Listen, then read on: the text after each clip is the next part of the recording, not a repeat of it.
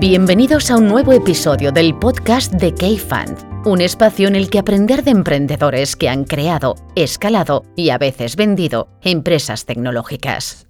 Buenos días a todos. Tenemos hoy un podcast muy especial porque vamos a hacer algo que nos ha pedido bastante gente hasta ahora y que es nada más y nada menos que es juntar a varios inversores para hablar del estado actual del mercado. Tenemos con nosotros a Iñaki, Aquilino y a Nico. ¿Cómo estáis? Muy bien, buenos días. Pues para poner a todas las personas en contexto, eh, en 30 segundos o un minuto, presentaros y, decís que, y decir qué hacéis. Pues buenos días, uh, mi nombre es Nico Gulet, soy uno de los socios fundadores de, y socio gestor de Adara, fondo que está esencialmente dedicado a, Deep Tech, o lo que ahora se llama Deep Tech, temas con mucha ingeniería, uh, y donde hacemos inversiones early stage con un enfoque en la globalización y en la tecnología.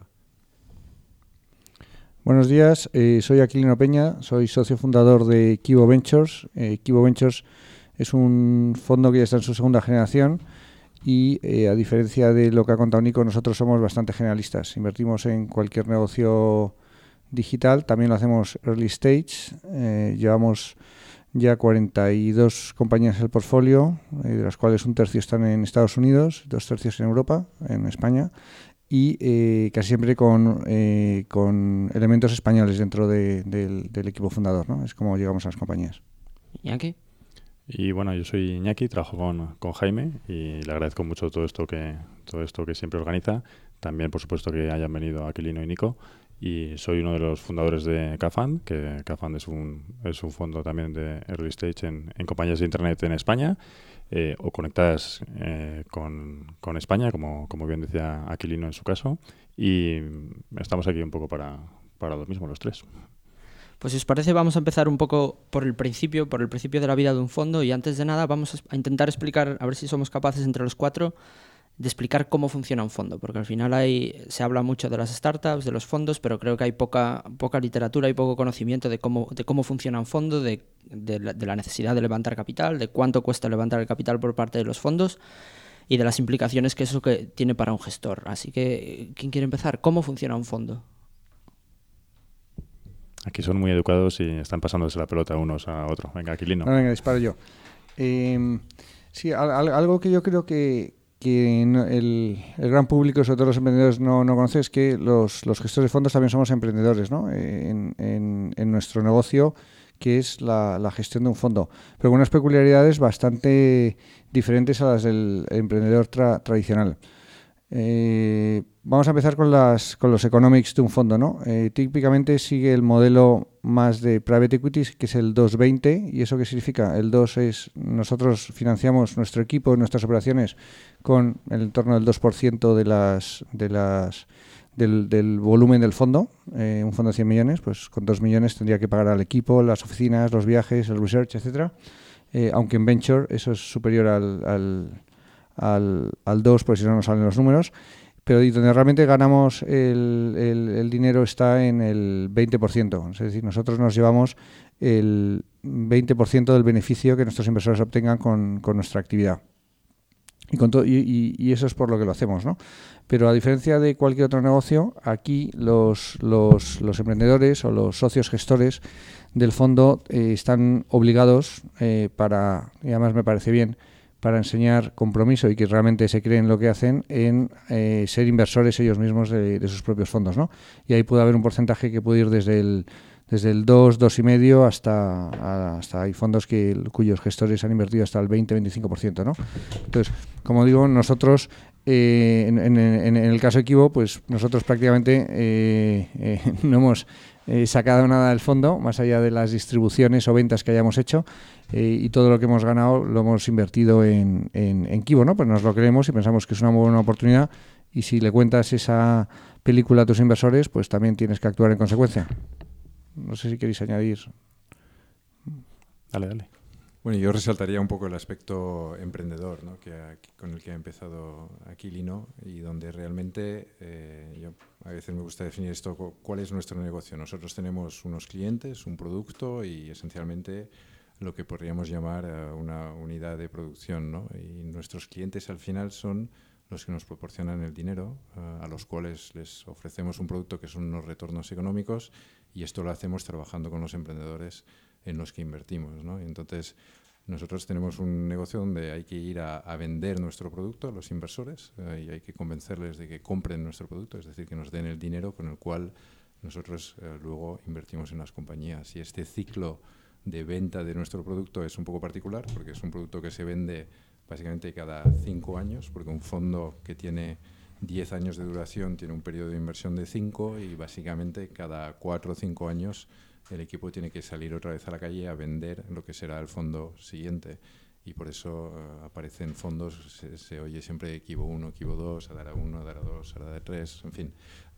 Esta mecánica de secuencia de fondos que uno ve está relacionada con este ciclo de levantar dinero o, básicamente vender a nuestros clientes el, producto que, son esencialmente retornos financieros. Esto lleva unas casuísticas mm, también, como todos los emprendedores a la hora de vender su producto, tienen que adaptarse a las peculiaridades y yo creo que nuestro producto tiene una peculiaridad eh, grande en que es un producto que viene enteramente definido y caracterizado por dos, dos valores, ¿no? dos números que son el la TIR y el múltiplo. Uno define el, multiplicador que has hecho con el dinero de tus inversores y la TIR le añade un componente de tiempo. Si tú vendes camisetas, pues puedes tenerlas de todos los tamaños, diseños, colores, eh, fashion, no fashion, tradicionales, no tradicionales. Para nosotros lo único que mide un inversor realmente al final son esos dos números y por lo tanto de alguna forma estamos siempre muy caracterizados por el resultado de nuestros fondos anteriores y eso creo que es tal vez la, característica de nuestro negocio que es la más con la que más convivimos y la que más nos cuesta, ¿no? El famoso track record, ¿no? Si se puede decir así. Yo hay una cosa que siempre señalo como, como ejemplo porque eh, hay una hay un mito bastante de la caverna en esto y es que los gestores nos ganamos el dinero de cada año en, vivir de la comisión de gestión, ¿no? Y eso no es nada más lejos de la realidad. Y voy a poner un ejemplo, ¿no? En, en K los tres socios que, estamos eh, necesitamos trabajar siete años para recuperar el dinero que estamos metiendo en el propio fondo. O sea, estamos trabajando gratis durante, durante siete años. No gratis, sino porque pensamos que estamos haciendo, como decía Aquilino, una gran inversión. ¿no? Y, bueno, eh, esto hace un poco, esto hace un poco referencia hacia, hacia lo que pensamos y, y, en lo que creemos, pero también te exigen tus inversores actuales que tengas una exclusividad. O sea, que no puedes decir, no, es que este es mi parte de trabajo y mientras tanto gano dinero con otra cosa. ¿no? Entonces, eh, como tal, parece que el negocio creemos que va a ser, pero van a ser muchos años hasta, hasta que termine haciéndonos ganar mucho dinero. Lleváis todos en, el mercado bastantes años, en el mercado de inversión y viendo startups y siguiendo el ecosistema. Eh, quería preguntaros eh, ¿qué, valoración hacéis del mercado actual. ¿Hay pues se ha levantado mucho capital en los últimos años, han aparecido nuevos fondos, hay pues voces que dicen que, hay una inflación de valoraciones, hay otras voces que dicen que hay mucho más capital que proyectos invertibles en el sentido de que puedan retornar un 10x. ¿Cómo veis el mercado actual? ¿Te parece si empezamos por ti, Nico, que eres el más veterano de la sala? Bueno, por más viejo tal vez, no sé si el más veterano. eh, yo creo que lo, que nosotros vemos es una situación efectivamente muy distinta de hace 15 años, que es cuando nosotros empezamos con el tema de Adara, ah, pero muchísimo mejor en nuestra opinión, ¿no? Mucho más, muchos más proyectos, una calidad del emprendimiento, ah, diría un salto, eh, un, orden, varios órdenes de magnitud en la, en la calidad de los proyectos, la, la calidad de los emprendedores en términos de su visión, su capacidad de ejecución, el valor con el que afrontan los proyectos y toman riesgos. Todas esas características yo creo que están, eh, son órdenes de magnitud en comparación de hace 15 años, con lo cual la materia prima nunca ha sido mejor. Es cierto que hay más fondos, pero realmente si pensamos en la magnitud de inversión que hay ahora y la comparamos en métricas con lo que hay en Estados Unidos, estamos muy lejos de una situación de sobreoferta, me parece a mí por lo menos. Eh, habría para hacer muchísimo más. De proyectos? Sobre oferta de dinero, perdón. Sobre oferta de dinero. En mi opinión, ahora eh, los proyectos, y, nosotros tal vez estamos más enfocados en un sector donde tradicionalmente había menos inversores, ahora yo creo que más gente está mirándolo con, con más detalle, pero en esta área más tequi o más de ingenieril, ah, antes efectivamente no había mucha gente que lo miraba y, y, veíamos menos competencia, entre comillas, con, con, otros fondos. Ahora empezamos a ver más, o sea, nos encontramos con más gente y sobre todo lo que vemos es que proyectos que vemos tienen una alta incidencia de acabar recibiendo algún tipo de funding, lo cual es bueno porque significa que los proyectos avanzan y en vez de estar en una situación donde había mm, éramos dos o tres y si un fondo no se financiaba decías es una pena porque a lo mejor no me corresponde a mí esta compañía, pero otro igual es financiable por otro. Y ahora vemos que esas compañías que a lo mejor no nos encajan por alguna razón sí que acaban levantando dinero por otro lado y algunas siendo muy exitosas, con lo cual yo creo que ahora es, una, es un momento bueno. Y yo creo que es un momento donde se va a ir, va a ir creciendo el entorno, eh, tanto de compañías y de compañías para invertir como de inversores. Y a la larga va a crear un ciclo donde efectivamente habrá inversores que tendrán más éxito porque su track record acabará siendo mejor eh, y habrá otros que no podrán seguir porque sencillamente no es en track record. Pero al final, la realidad es que en España no había aún, sino, a lo mejor mis colegas me, me corrigen aquí, pero creo que no hay ningún fondo grande, sistemático, que haya completado un ciclo completo realmente de retornos hasta ahora. Probablemente alguno de los de Nauta mm. que está más cerca, a lo mejor Active posiblemente haya cerrado ya un, ciclo completo, pero yo creo que hay muy pocos que tengan realmente decir, bueno, todas las compañías vendidas, cash on cash es tanto de retorno, etcétera. Con lo cual es, es, temprano aún. Esto es, una, es, es, un ecosistema que es aún emergente. Aunque nos parezca a nosotros que, porque vemos más gente, es un emergente si lo comparamos con lo que se ha desarrollado en otras geografías. ¿Cómo lo veis vosotros, Aquilino Iñaki? Bueno, yo, yo coincido con mucho de lo, de, lo que ha mencionado Nico y, y, creo que los inversores votamos con la cartera, ¿no? Entonces nosotros acabamos de lanzar el fondo y, estamos muy contentos con lo que estamos viendo. Hay muchos proyectos, proyectos muy buenos, de mucha calidad, con ambición. Eh, y además España tiene una cosa muy diferente a otros mercados, ¿no? Yo conozco razonablemente bien otros mercados eh, porque hemos invertido ahí o porque tengo experiencias previas eh, como business angel en esos mercados y la realidad es que en España eh, se usa mucho mejor el capital. que luego eso, si quieres, hablamos con el tema de las valoraciones, ¿no?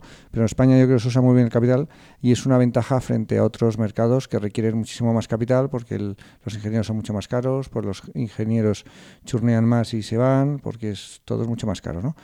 Eh, y además lo que estamos viendo ahora es sobre todo que viene gente que ya tiene experiencia. Mm, para bien o para mal, estamos viendo emprendedores que han hecho, están en su segunda, tercera, incluso cuarta startup con todos los aprendizajes, tanto se les ha ido bien como se les ha ido mal, y, vemos gente como mucho más, digamos, pausada, ¿no? Y menos eh, y con menos prisa y con más ganas de hacerlo bien, ¿no?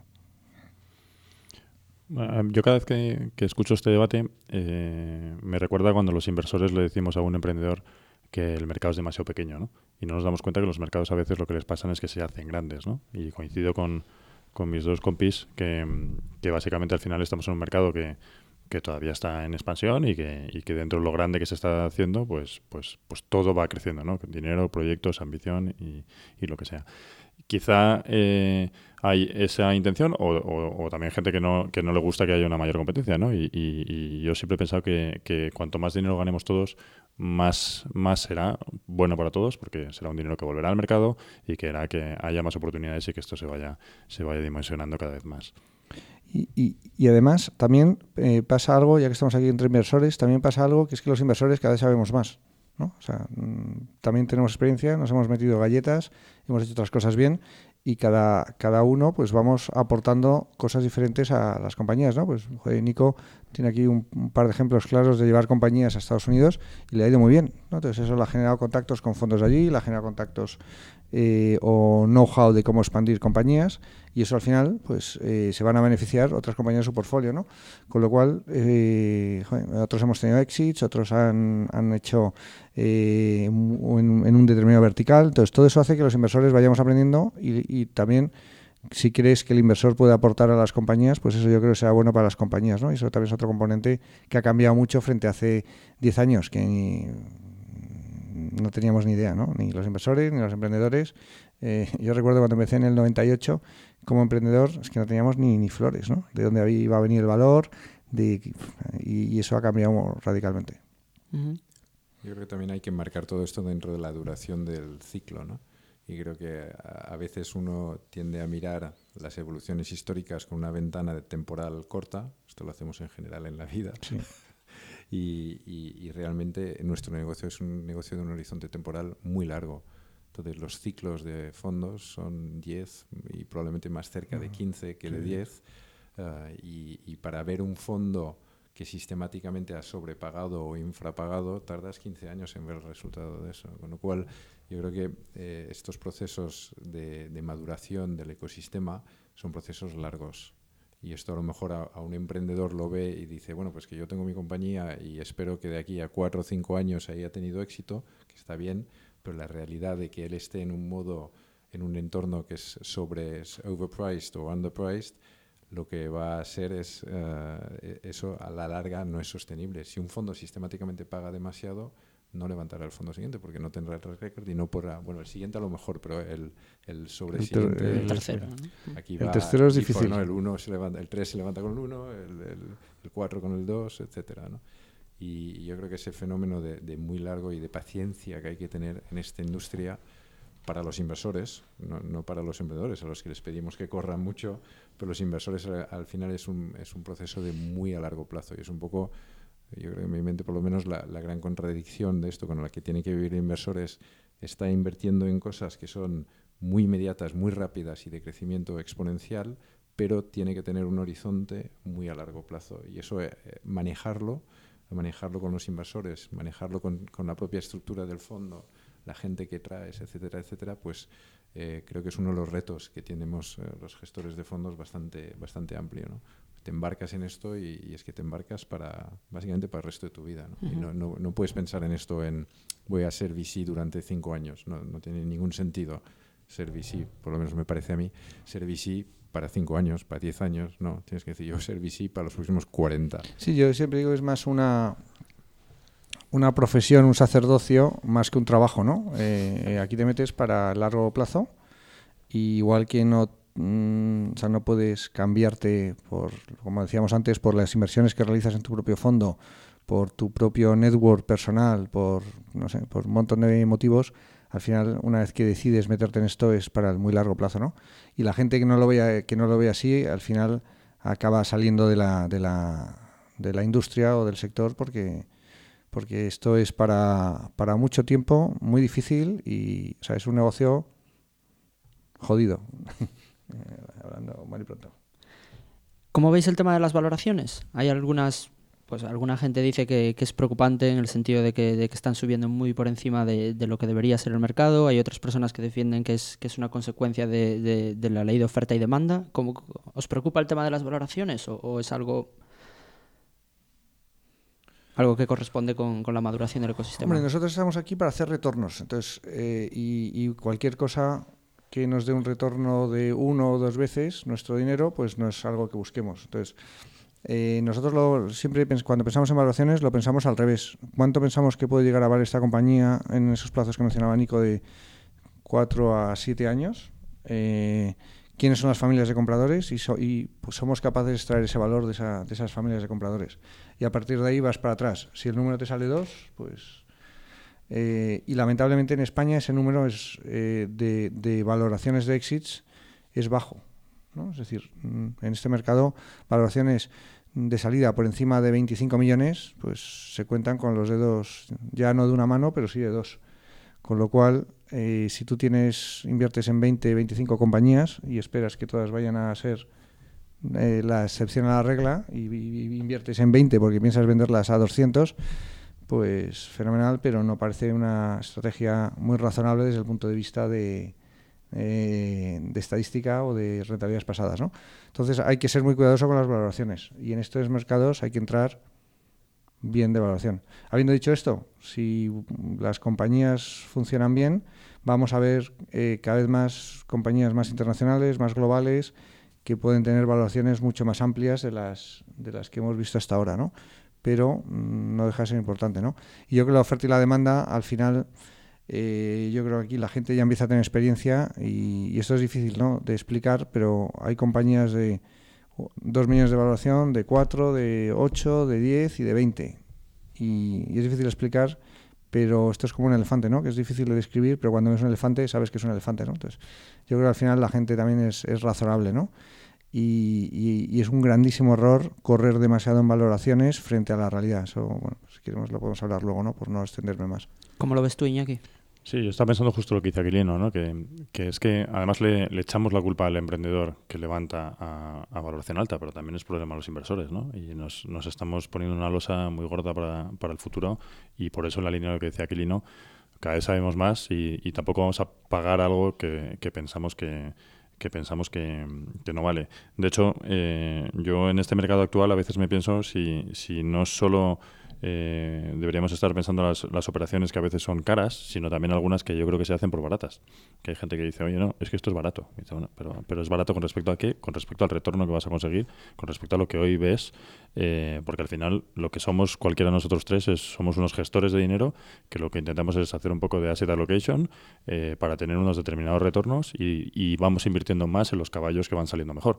Pero no hacemos otra cosa más que pensar en, en el retorno de cada una de las compañías individualmente eh, por supuesto, mirando la entrada, pero especialmente mirando dónde pensamos que podremos potencialmente llegar a salir. Pero el, el principal motivo de, de, de, las valoraciones altas, entre comillas, no es que la valoración sea alta, sino que las rondas son cada vez más grandes. Y, y, eso directamente, indirectamente tira de las valoraciones, porque al final la, la, dilución de un emprendedor pues, puede ser entre el 15 y el 30%, en función de su capacidad de negociación, atractivo, competencia, como decías tú antes, pero al final a nadie le interesa que el emprendedor pierda porcentaje. Entonces, al final ese es el tipo de dilución. Entonces, lo que sí estamos viendo es que cada vez más hay eh, rondas muy grandes o más grandes de lo que sería deseable. Y eso sí que está tirando para arriba las valoraciones. Entonces, yo creo que en el momento en que eso pasa, pasan muchas cosas malas para todos. Y, es donde nosotros estamos siendo muy pesados, ¿no? En el tamaño de las rondas. No querer correr antes de andar. Y hay gente que empieza con rondas de 5 millones que te van a valoraciones de 10 y no es que 10 sea una valoración astronómica, sino que para lo que la compañía necesita eh, te estás metiendo una losa, ¿no? por utilizar la palabra Iñaki, hacia el futuro. Y la siguiente ronda igual la tienes que hacer a, a 10. Entonces, ¿tú crees que a veces es parte de inconsciencia por parte del emprendedor? ¿O falta de experiencia?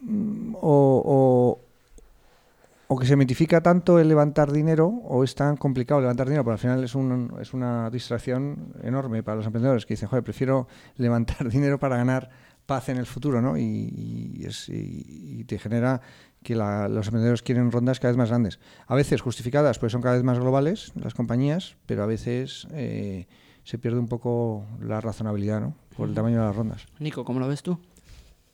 Yo creo mm, que todo lo que se ha dicho es cierto. Yo creo que al final uh, cada gestor o cada equipo de gestores tiene que tener su matemática y hacer su asset allocation, como ha dicho Iñaki, dentro de su característica de cartera, sus características de inversión, el, esta, el stage en el que invierten, etcétera, etcétera. ¿no? Y creo que lo importante es ser coherente y consistente. Uh, si tienes coherencia en tus, en tus mecanismos de valoración uh, y esos mecanismos conllevan o llevan a un retorno para el fondo bueno, pues tienes una mecánica que funciona. El problema es si no eres coherente, ¿no? Y de repente pues vas a por algo porque es barato a dos millones y luego ves una cosa que dices esto va a ser Google y, y, pago 30 uh, y, no, y no tienes un criterio homogéneo y común de cómo miras las valoraciones. Entonces yo creo que hay que sistematizar y crear método. Lo, lo, más importante para los gestores es crear método en la forma de aproximar el cálculo o la estimación de retornos en el futuro, porque de eso se trata. Al final estás poniendo hoy uno de los componentes de tu retorno, que es el, el coste. ¿no? El coste. Y eso lo fijas hoy y el otro lo fijas o se fija. Se fijará. se fijará si es posible, bueno, va a cero o, o algún número, ¿no? Pero se fijará dentro de seis o siete años. El impacto del coste hoy, pues es que mmm, si, si es, es, es, obvio que si coges una cosa a la mitad de valoración, pues tienes el doble de retorno. Eso no, a menos que sea cero, en cualquier caso tienes cero siempre. Pero la, la, el que esa compañía dentro de, de, tu cartera genere los retornos suficientes, tenga el tamaño suficiente um, y tenga el perfil de riesgo adecuado y coherente con tu sistemática y tu método es muy importante y al final la, nos enfocamos mucho en la valoración. En realidad la valoración es una serie de métricas y, y no solo es el, lo que pagas, el price per share que pagas en la ronda, ¿no? el precio por acción. Puede ser las condiciones que tienes de, protección, puede ser las condiciones que tienes de no dilución, uh, las de follow-on. Nosotros, por ejemplo, estamos hablando mucho ahora de tener warrants en el futuro. Eso es un elemento de valor. Tener la oportunidad de seguir invirtiendo en el futuro es muy importante. Uno, yo siempre digo, lo que distingue de VC bueno de VC malo no es la elección de las compañías, es saber poner menos en lo que fracasa y más en lo que gana. Porque un dólar, cuando lo pierdes, siempre pierdes un dólar. Lo que no es lo mismo es ganar 10 veces sobre 5 millones que 10 veces sobre un millón. Y esto, eh, la capacidad de generar opcionalidad a la hora de poner, tiene muchísimo valor, es un valor teórico, pero tiene mucho valor para un fondo. Entonces yo creo que todo esto el gestor lo tiene que tener en una mecánica y un método que le permita no solo mirar ese valor, que le permita mirar todos los elementos añadidos de, de, la valoración, ah, que incluyen elementos que tradicionalmente muchos emprendedores no piensan en warrants como un tema de valoración. Decimos, no, mira, tú que es un valor alto, muy bien, pues me, das otros dos millones al mismo valor dentro de un año. Ah, bueno, pues eso mm, a lo mejor me funciona. Bueno, en realidad lo que estás haciendo es que estás poniendo otra capa a la valoración que permite también llegar a un acuerdo, ¿no? Porque cada uno tiene sus... sus, sí, sus esquema mental. Hemos hablado... Y por cierto, creo que... Sí, Nico. Esto no es un problema ni de los gestores ni de los emprendedores, es un mercado y entonces hay que lo primero que hay que reconocer es que tú eh, te enfrentas a una situación de mercado cuando estás invirtiendo, con lo cual al final es como si un trader dice, bueno, es que yo estaba, yo nací post el, gran, el, gran, crash y viví el crash en, mis primeros años, con lo cual, bueno, pues eso, te tocó vivir con eso. no, Y los que fueron traders en la época de bonanza, pues tenían resultados muy espectaculares, ¿no?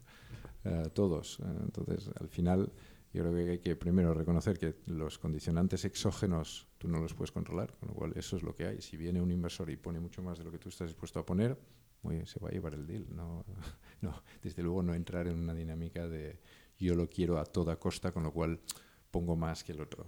Porque ya no es tu decisión, es la decisión del otro.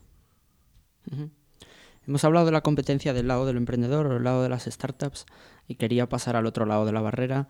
Eh, vosotros como gestores de fondos, eh, hay mucho dinero ahora en el mercado, también hay mucho dinero público del FEI, de ICO y demás. Eh, ¿Cómo afecta esta mayor competencia a nivel de fondos al día a día de vuestros fondos y a vosotros, a vuestra actividad como gestores? Iñaki, por ejemplo. Me he perdido. Repite, repite porfa. Quiero decir, eh, cada vez hay obviamente eh, el mayor nivel de, capital para, para, los emprendedores pues, tiene unas consecuencias, pero, pero que haya más competencia a nivel de fondos, en parte también pues cada vez más dinero público del FEI, del ICO y demás, ¿cómo os afecta a vosotros como gestores de fondos y os fuerza a diferenciaros del resto? ¿Tenéis que posicionarnos de, de otra forma? ¿Tenéis que hacer algo que no hacíais antes? ¿Cómo afecta esta situación a la parte del, de los gestores? Yo, creo que es una magnífica noticia para todos que haya más competencia. Y, eso al final hace que, o nos especialicemos más o que, o que queramos dar un valor adicional diferente o lo que sea, porque han pasado ya los tiempos en que, en que los dueños del dinero eran dos, dos o tres personas con un puro que, que nos elegían a nosotros como, como, inversores y que decían, oye, no, tú vete allí y ya te diré cuando te hago caso. ¿no? Ahora, si tú tienes un buen proyecto, tienes muchas posibilidades de, si estás llamando a las puertas adecuadas, elegir el inversor que quieres. ¿no? Entonces, con eso es cierto que, que, tenemos un nivel de competencia que, que siendo muy sano, es, es real. ¿no? Pero uno, no, no tenemos por qué ver como que, que, somos solo competidores, porque muchas veces siendo co-inversores en startups eh, es muy interesante no solo para la compañía, sino, sino también para nosotros mismos. Eh, y dos, también forma parte de, un mercado en el que en el que quede bien que en el que quede bien que, que, todos tengamos que esforzarnos un poco más para poder elegir las compañías buenas ¿no? entonces para mí esto es esto es una noticia fantástica para, para, para todo el mundo ¿no? porque porque también de nuevo pasando esto eh, generas más oportunidades de, de mercado y, y, se pueden financiar más, más compañías con, según el tiempo va pasando. ¿no? yo, yo creo que siempre son buenas noticias. Yo, para. Perdón. Em, yo, a, riesgo de, parecer contradictorio o, provocador, yo francamente no defino la competencia en, mi negocio como gestor con respecto a los emprendedores. Yo defino la competencia con respecto a mis clientes. Compito para mis clientes y mis clientes son los LPs. Entonces yo, francamente, siempre que se habla de competición con fondos, ahí, con respecto a LPs, yo reconozco que tengo nosotros en Adara tendremos actitudes de competencia real, de decir, bueno, mm, no te voy a contar ni te voy a realmente dar los detalles de un LP, ni, y ahí nos, creo que nos comportamos todos con un grado de competencia muchísimo mayor, porque un LP básicamente si te pone a ti, poco probable sí, que para la audiencia otro. el PI es Limited Partner, que son los inversores en, en nuestros fondos. Sí, lo- lo- nuestros clientes, básicamente los que nos dan el dinero. Y ahí yo creo que sí, competimos y hacemos todo lo posible para diferenciarnos, para describir cómo nuestro método y mecanismo, etcétera, etcétera, va a generar retornos. Mientras que con las compañías, yo creo que lo que intentamos es ser muy claros para que si se entabla una relación con una participada sea en base a una transparencia alta y que las expectativas estén muy claras tanto por nuestra parte como por parte de la compañía y si la decisión de la compañía al final es ir con otro fondo porque tiene una expectativa distinta o tiene unas características distintos, pues que así sea. Pero no nos vemos realmente compitiendo. Y de hecho, yo creo que nu- nunca entramos a competir, por ejemplo, en precio, que es la, la- casi siempre el, el máximo exponente de cómo se compite, en precio, en diferenciación, para volver la- al mecanismo de Porter, ¿no? Eh, al final en precio no competimos nunca. En diferenciación vamos a intentar diferenciarnos, pero nosotros no lo, casi no lo consideramos competencia en lo que hacemos con los emprendedores. Donde sí hay competencia y creo que es sana y o sea, aquí nadie habla de, de hacer nada que esté fuera de, de- de una relación, yo creo, muy buena entre todos los fondos aquí, pero los LPs ya es como el terreno sagrado, ¿no? Sí, sí, Oye, sí. ¿me presentas algún LP? Bueno, sí, a lo mejor te presento alguno, pero no sé si te voy a presentar de mi lista probablemente el que menos posibilidades tenga. O, y, y yo creo que eso al final eh, es reflejo de que, claro, es muy difícil. Esos clientes son clientes que se resisten y que son complicados de, de- al final agarrar, ¿no? Por lo, lo cual yo diría competencia en el ámbito de nuestros clientes, mucha. Para mí, en el ámbito de las, de las participadas, menos. Sencillamente porque es que no sabes realmente. Nosotros perdemos la mitad de nuestras compañías. Entonces, ponerse nervioso porque te han quitado una compañía que tiene un 50% de probabilidades de fracasar, bueno, es que en la vida te puedes poner nervioso por muchas cosas, pero no vas a decir, bueno, pues si sale bien, pues too bad. Y si sale mal, pues eh, qué bien he quedado, porque fíjate que yo decidí no invertir, ¿no? Ahí, cuando en realidad quería invertir. Entonces yo, yo, yo le quito mucho hierro al tema este de la competencia. Creo que lo que añade el que haya más dinero es una situación sana para los emprendedores, que tienen más opciones, más opcionalidad.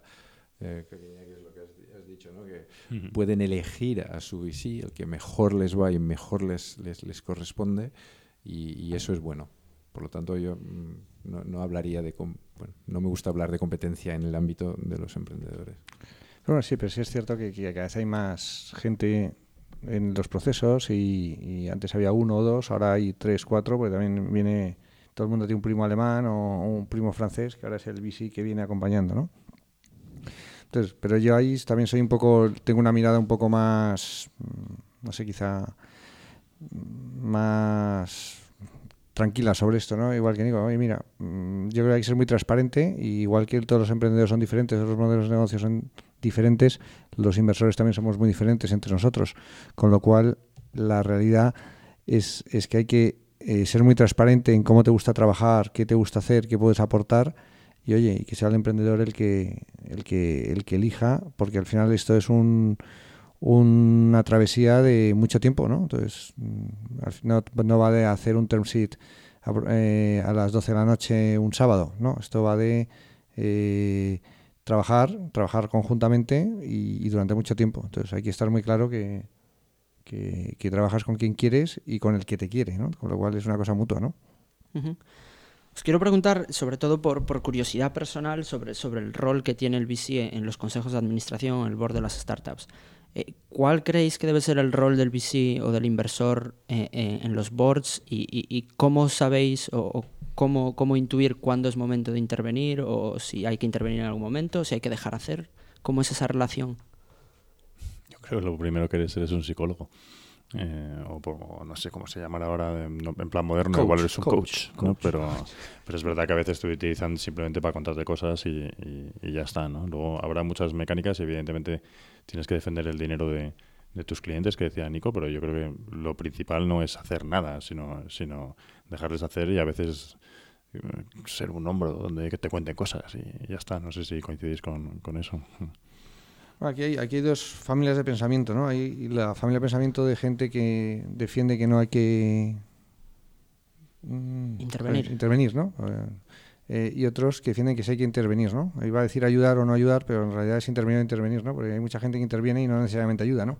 O sea que... Eh, pero yo desde luego creo que las startups, por su propia definición de startups, son, son muy precarias, son además casi siempre suelen ser muy unidireccionales, ¿no? O unidimensionales, ¿no? Suele haber gente muy técnica, otros son muy marketingianos, entonces las startups necesitan ayuda y cuantas más brazos, mejor. Entonces yo caigo dentro de, ser, de ser, al menos intentar ayudar, ¿no? Eh, y sobre todo hay ámbitos donde, donde eh, las compañías necesitan mucha ayuda, ¿no? Como son eh, M&A y, salidas, eh, rondas de financiación, muchas veces en estrategia. Entonces ahí sí que nosotros somos bastante activos, ¿no? Mm, pero con un límite muy claro, que nosotros no gestionamos compañías ni podemos meternos a gestionar compañías, ¿no? Eso al final lo tiene que hacer el emprendedor.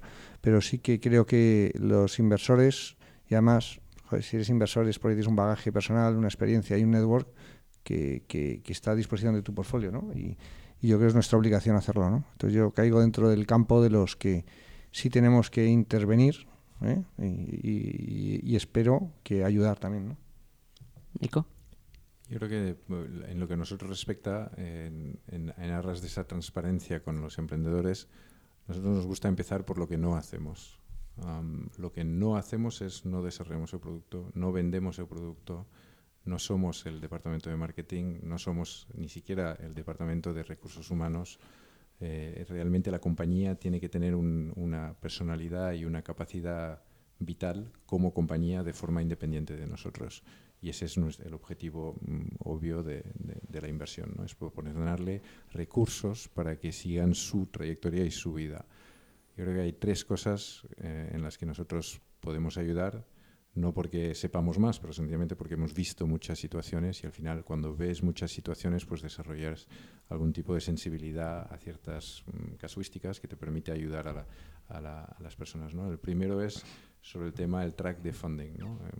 Todas nuestras carteras, pues eh, nuestras compañías de la cartera, perdón, han tenido rondas y han hecho muchas rondas al exterior y con inversores de fuera, inversores locales.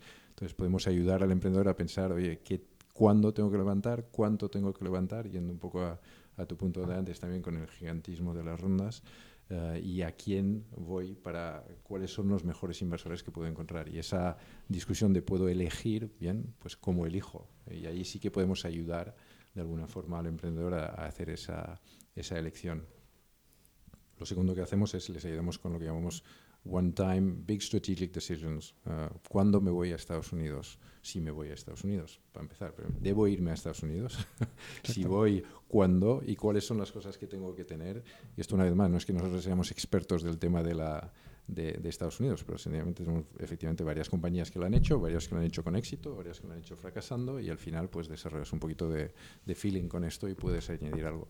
Y el tercero, que creo que va en la línea de, de Iñaki, es gente. ¿no? Nosotros hemos tenido fundadores que se han peleado, fundadores que, entre ellos, eh, fundadores que de repente se han quemado, otros que han llegado al punto de su, de su, en el que ya saben que necesitan traer a alguien eh, probablemente más senior que ellos o con más capacidad que ellos, y esto siempre les causa eh, dudas, dilemas, algo de, de interiorización del proceso de crecimiento de la compañía y hasta dónde pueden llegar ellos. Y ahí, pues sencillamente, oye, esto es lo que hemos visto en estas cuatro veces. Aquí te voy a enseñar cuatro ejemplos de compañías donde ha ocurrido A, otras cuatro donde ha ocurrido B y otras mm, cuatro donde ha ocurrido C.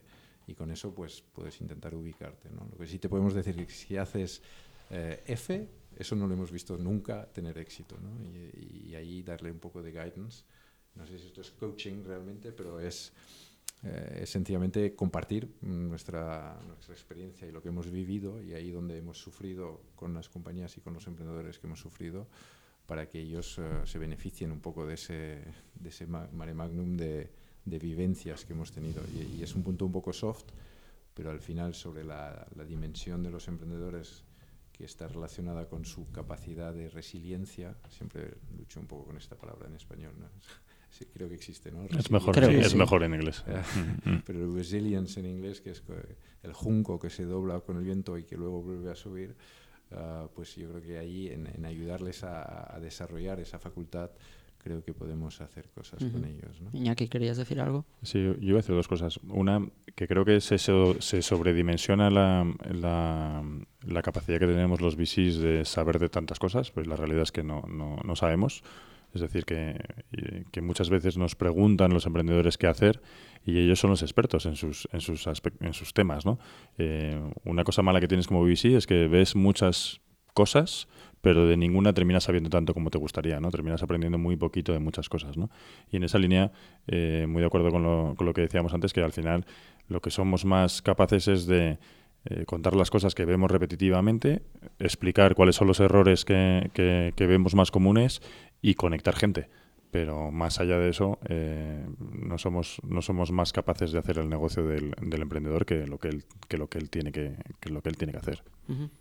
Quiero que hablemos un poquito sobre el papel o, el papel o el rol que deben desempeñar o que, están desempeñando y que podrían desempeñar los corporates o las grandes multinacionales españolas. Eh, sí que son el PIS en algunos fondos, pero después eh, pues hay gente que dice que las, grandes multinacionales españolas pues deberían comprar startups españolas. Hay otra gente que dice que no, no es necesario que, se, que compren startups, sino que es mejor que sean clientes. ¿Cómo veis vosotros esta, esta situación? Bueno, yo, yo tengo una experiencia directa que es mi relación con, o la relación que tenemos en, en Kibo con, con Telefónica. Y, y yo, este, el tema de los corporates con, con, con el mundo startups es, un, es una, una relación muy, muy, muy difícil, ¿no? Eh, pero hay dos cosas que tienen que hacer, ¿no? Yo soy un defensor claro de que tienen que comprar compañías.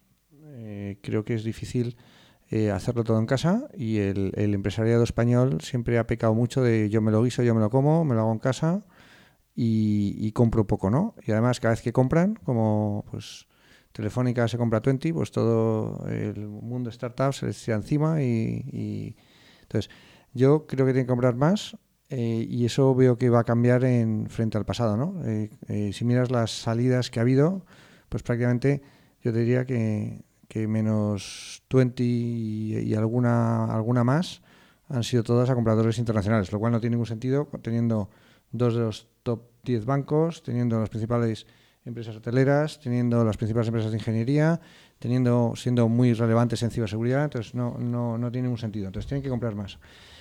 Luego, eh, basándome en mi experiencia con, con Telefónica, es que hay que invertir mucho dinero dentro de las compañías grandes para que esto pase. ¿no? Y, yo ahí, nuestra relación con Telefónica, la verdad es que no puede ser mejor. Estamos encantados con, eh, con, con, el nivel de, de, recursos que nos dedican a nosotros y a las compañías.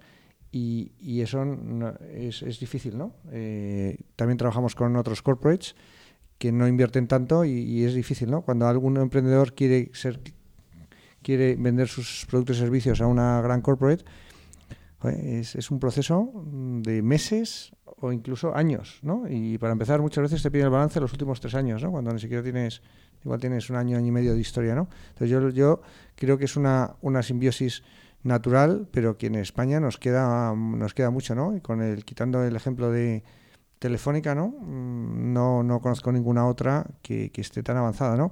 Pero si vas a otros sitios, eh, no sé, eh, Nokia, ¿Cuántas grandes industrias se han creado debajo del gran árbol de Nokia? Pues un montón. Eh, en Finlandia. ¿Cuántas han creado debajo de los Bell Labs en Estados Unidos? ¿no? ¿Cuántas han creado? Eh, Silicon Valley, el eh, Xerox Park ha tenido un, una labor brutal en, en, en, aporte de ingenieros con experiencia. ¿no? Entonces, todo ese flujo entre startups y grandes corporates en España no pasa. Y yo creo que es uno de las grandes eh, problemas que ha habido. ¿El comercio electrónico? El comercio electrónico, ¿cuál es la diferencia entre comercio electrónico? Eh, que hay varias, ¿no? Pero desde el punto de vista de oferta entre eh, España y otros países, pues que los grandes retailers no han apostado por ello. El propio Juan Roch decía que la web de Mercadona es una mierda. Entonces, eso retrasa mucho el crecimiento de, del mercado y de la adopción de los consumidores de nuevas tecnologías. ¿no? Entonces, eh, yo creo que aquí estamos, esto es un punto que a mí, a mí personalmente me, me, fastidia bastante, ¿no? Que creo que tienen que comprar más, hacer más acuerdos comerciales y ser más generosos con las startups, ¿no? Y hay muy pocas empresas que lo estén haciendo. ¿Cómo lo ves tú, Nico? Bueno, yo creo que nosotros eh, lo que procuramos es que de, nuestra cartera se creen compañías que son globales y que van a mercados globales con su producto y que van a, un mercado de M&A global. y si resulta que el cliente que mejor les puede ir en términos de, de comprarle su producto es un cliente español, fenomenal. Pero que desde luego no sea el, el, el, el, thinking, ¿no? Voy a vender, voy a salir con alguna ventaja porque soy una startup española y por lo tanto me tiene que comprar un producto Telefónica o, Santander o cualquiera. Creo que lo opuesto es verdad, es que Santander o Telefónica o BBVA o algunas de las grandes eléctricas tienen issues que a nivel global son más uh, difíciles de resolver incluso que algunos grandes bancos, por ejemplo, americanos. Y por lo tanto, si miramos en ciberseguridad, que es un área que nosotros tenemos muy cercana, lo que hace BBVA o lo que hace Santander en esa área es realmente puntero. Y van y miran en el mundo y se pueden comprar lo que quieran en el mundo. Y sin embargo, lo que han hecho es crear un ecosistema de ciberseguridad en España que es muy pujante, porque efectivamente hay compañías españolas que han salido de estos grupos.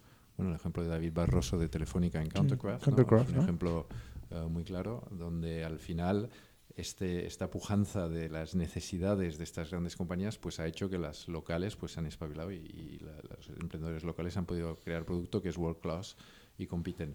Pero yo creo que en los exits yo casi prefiero que las compren de fuera porque tienen mucho más. recursos y el proceso es mucho más rápido y más eficiente en, en sitios como Silicon Valley o, sobre todo para nuestro tipo de producto. Yo reconozco que si tienes un tema de comercio electrónico no es la misma óptica de, venta, ¿no? porque es una óptica más geográfica. Bueno, supongo, no soy experto, pero cuando vendes un, proyecto de, de, comercio electrónico tiene un componente geográfico más importante, un tema de los clientes finales más importante. Lo nuestro es absolutamente, uh, absolutamente independiente de eso. Con lo cual nosotros la unidad España tanto de los corporates como de todo el resto, casi no la, no, no, no, la manejamos tanto. Para ir terminando, os quería preguntar, ya que estamos hablando de los exits, eh, como fondos, ¿cómo puede un fondo ayudar a, sus compañías a establecer una estrategia de money o, acercar a esas compañías al money? ¿Hay algo que puede hacer? ¿Es mejor mantenerse al margen? Bueno, yo creo que hay un proceso, eh, esto de la venta de una compañía eh, está muy mitificado. o sea, hay un mito de que te compran y de repente viene el exit y bueno, ¿te ha llegado ya el exit? No, no me ha llegado aún el exit. Es como... Como las megas. Viene de se, camino. Se me suena otra analogía que no voy a mencionar, pero cuando tienes 15, 16 años, como te, ya, pues no, aún no. Entonces, yo creo que el, el, exit se mitifica mucho. Lo que, creo, lo que nosotros observamos en aquellas compañías que han exportado, por ejemplo, a Estados Unidos y tienen, por ejemplo, CEOs, el caso de Alien Vault, que tiene a Bar McMefta ahí como CEO ahora desde hace ya cuatro o cinco años, es que el proceso de generación del exit es un proceso muy sistemático, muy medido, con muchos componentes y donde realmente el CEO que haya en la compañía en ese, cuando toca ese proceso tiene un rol fundamental ¿no? de crear corporate awareness alrededor de la compañía, en generar un posicionamiento de la compañía, no de su producto, de la compañía y generar aquellos vínculos que permiten que la compañía sea visible a los potenciales compradores, que puede incluir hasta desde el punto de vista de, desarrollo de negocio, ir a por clientes según quién quieres que te compre. ¿no? Es decir, si, si tú hacerle daño a un grande con un cliente suyo, pues es un método para que se fijen en ti y vean que realmente tienes potencial y seas creíble con respecto a ellos, etcétera. Y manejar todas esas herramientas, que hay muchas, yo creo, de desarrollo del proceso de exit, es un tema que, creo que diferencia a los, los, emprendedores muy senior, si puedo, si puedo decirlo así, o los CEOs ya de compañías en sus later stages, hay una diferenciación muy grande. Y esto es un tema que creo que viene de la experiencia, no no, no, no, se nace con la capacidad de crear un entorno de éxito bueno para, para, una, para una compañía. Yo creo que los emprendedores eh, cuando iniciales en sus primeros ventures pues tienen mucho instinto de producto, de su producto, pero es más raro ver un emprendedor que tiene un instinto, un killer instinct sobre su compañía y cómo la voy a vender, cómo la voy a marketear, cómo la voy a meter en el mercado para que valga mucho y cómo voy a negociar ese proceso, ¿no? teniendo muchos tendas. Entonces yo creo que lo primero es reconocer eso y nosotros lo que empujamos es que los emprendedores lo reconozcan como un proceso separado, es decir, tú, tú construyes tu compañía y luego hay que pensar en cómo se va a conseguir una buena salida de esta compañía. Convencer a gente para que se fije, que quiera comprarte, eventualmente hacer un, una IPO si eso es la, vía que acaba siendo. Eh, y, bueno, al final es un proceso mm, con su mecánica, sus herramientas y su, y su forma de hacer. y, se puede ver. Hay ejemplos que well done y, otras mm, less well done. ¿no? Iñaki. No, iba a decir que creo que al final lo que estamos haciendo es conectar con gente, pero ellos tienen que ellos tienen que liderar y que las compañías se compran, no se venden. Aquilino, ¿quieres añadir algo? Sí, que como, inversores, ahí sí que yo creo que tenemos un rol, eh, porque el emprendedor tiene que estar muy orientado a su negocio, a su producto y cómo marketearlo. Eh, nosotros dedicamos muchísimo tiempo, como decía antes, desde el principio que hacemos una inversión, entendemos quién son las familias de potenciales compradores y los empezamos a generar posicionamiento de la compañía. ¿no? Nosotros dedicamos mucho tiempo a estar en pues, Israel, Estados Unidos, Europa con, con los principales compradores. ¿no? En ciberseguridad que hablamos antes, pues al final hay 10 macro compradores en, en, en cada, en cada segmento tienes tus... nosotros hacemos reviews de portfolio con, con muchos de estos cada seis meses, por lo menos, para lo que le decimos nosotros a los emprendedores, para que por lo menos estés en las listas, ¿no? Que luego no venga, joder, no sé quién ha comprado no sé cuánto, que es una mierda de producto, y digo, ya, pero y a mí no me han llamado. pues no te han llamado porque no te conocen. Por lo menos tienes que estar en la lista y, y, que en algún momento, pues, si te quieren, quieren comprar algo en este segmento, que te llamen, ¿no? Porque, eh, como decía Iñaki, mm, todavía no he visto a nadie que venda una compañía, ¿no? Las compañías te vienen a, vienen a por ellas, ¿no? Entonces, eh, y para eso hay que estar preparado. Pues para cerrar, la pregunta que le hacemos a todo el mundo, eh, ¿quién os gustaría que entrevistásemos que no hemos entrevistado todavía? Y así también puedo saber si escucháis el podcast o no, según quien digáis. mientras, mientras se lo piensan, yo voy a decir una que es, que es más fácil y más complicada, eh, que no es, no es responderte a ti, sino preguntándoles a ellos. Eh, de qué compañía estáis, o varias compañías, si preferís no mojaros, totalmente más orgullosos de haber invertido. Y, no tiene por qué haber sido, que seguro que no lo es, por haber elegido esa compañía, sino por su evolución, por porque les hayáis visto pasarlo mal, porque yo qué sé, yo, creo que en el tiempo eh, a, veces, a veces son compañías que han terminado cerrando pero dices, oye, eh, yo estoy orgulloso de haber invertido en esa compañía porque era buena gente, es que me da igual, ¿no? Entonces, a lo mejor alguna que, que digáis, oye, estas me han, me han, hecho especial ilusión. Y también, sí, lo que, aunque creo que no es importante, a veces te quedas con la espina de, de alguna en la que querías haber invertido, ¿no?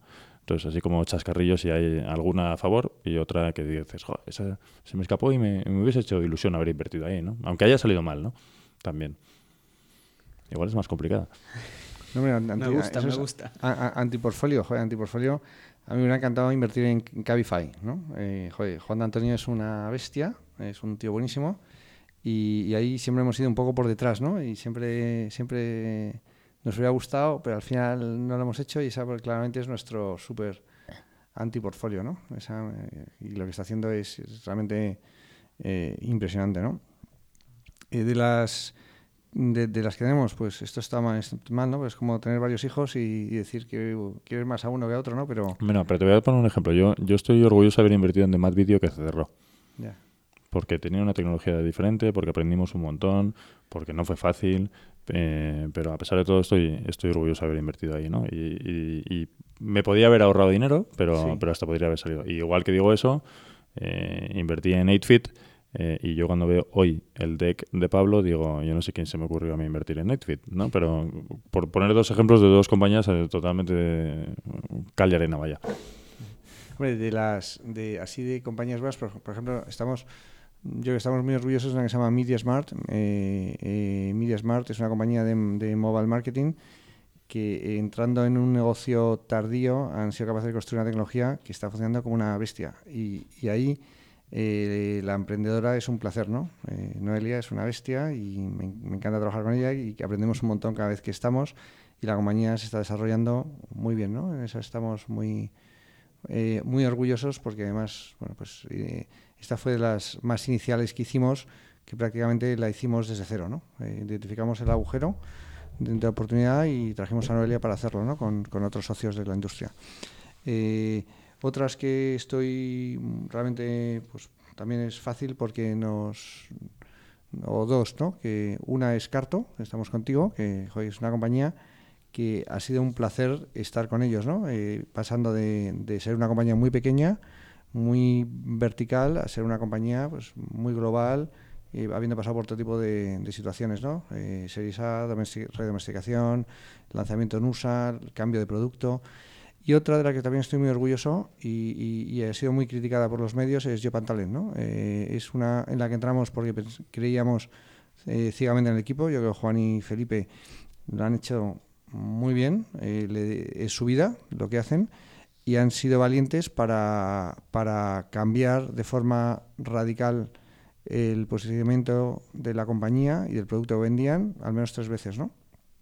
Y eh, lo que estamos viendo es que la última, eh, que, es la última, históricamente yo creo que es la última oportunidad, le está yendo francamente bien, ¿no? Entonces esa eh, hemos visto cómo ha subido muy rápido, eh, la han criticado mucho y los tíos han seguido ahí, pum, pum, pum, con una visión muy clara y al final le, van a pegar, ¿no? Y esa estoy bastante orgulloso de lo que ha hecho eh, Juan y Felipe, ¿no? Y Félix ahora.